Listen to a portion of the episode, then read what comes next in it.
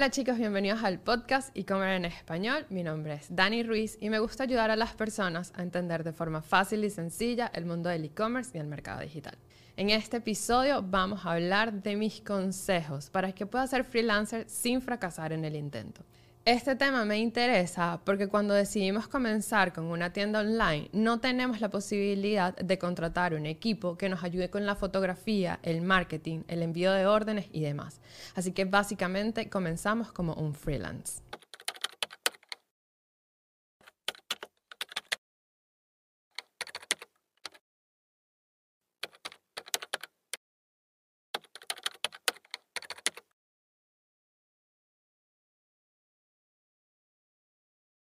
Cuando estaba en la universidad, mi sueño era trabajar por mi cuenta y poder controlar mi tiempo, para así, según yo, tener más tiempo libre.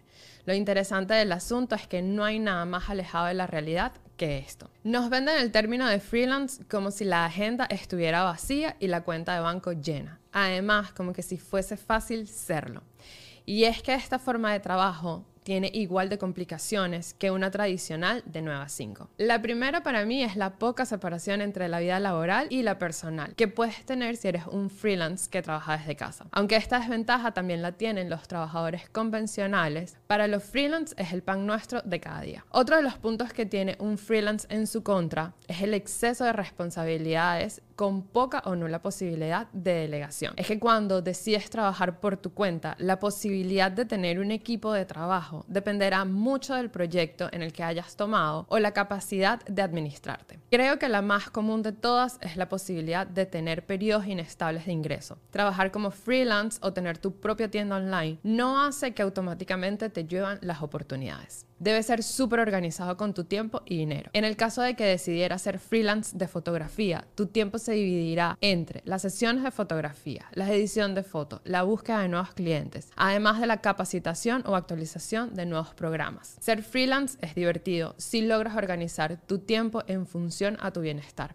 Tendrás la oportunidad de conocer más personas y adquirir así lo que se puede decir la experiencia de calle. Si quieres cambiar tu forma de trabajo o simplemente estás comenzando en el mundo laboral, aquí mis consejos. Trabajar bajo contrato, aun si son amigos, familiares o conocidos. Esto te ayudará a dejar las cosas claras desde dónde va a comenzar tu servicio hasta dónde llegará. Sí, se siente raro al principio, pero luego te irás acostumbrando y las personas entenderán que tu trabajo es serio y los respeta. Pregunta todo y analiza cada uno de los detalles. Muchas veces dejamos pasar pequeños detalles por cerrar una venta y es súper importante que estés claro en todos los detalles que quiere el cliente y cómo tú puedes ayudarlo a conseguir su objetivo. Si sus objetivos son escalables con el presupuesto que tiene el cliente, porque muchas veces los clientes quieren el cielo pintado de verde, con su logo en alta resolución, pero resulta que no tienen recursos ni para una brocha. Entonces, él o ella se verá frustrado y la frustración la reflejará en ti no siempre digas sí. En el caso de arriba, ¿qué me pasó? Yo tomé la decisión de decirle al cliente, lo siento, pero no puedo ayudarte con el poco presupuesto que tienes.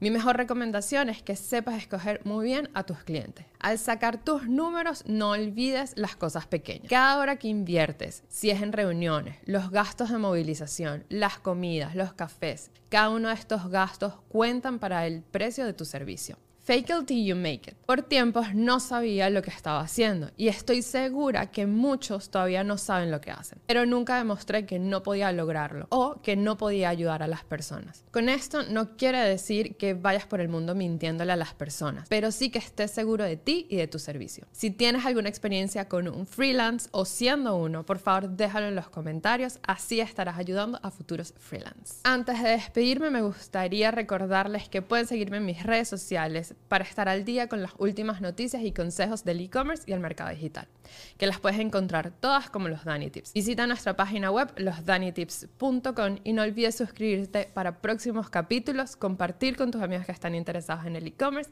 Gracias por escucharnos, nos vemos en las redes sociales y en el próximo episodio. Bye. Ah, lo logré.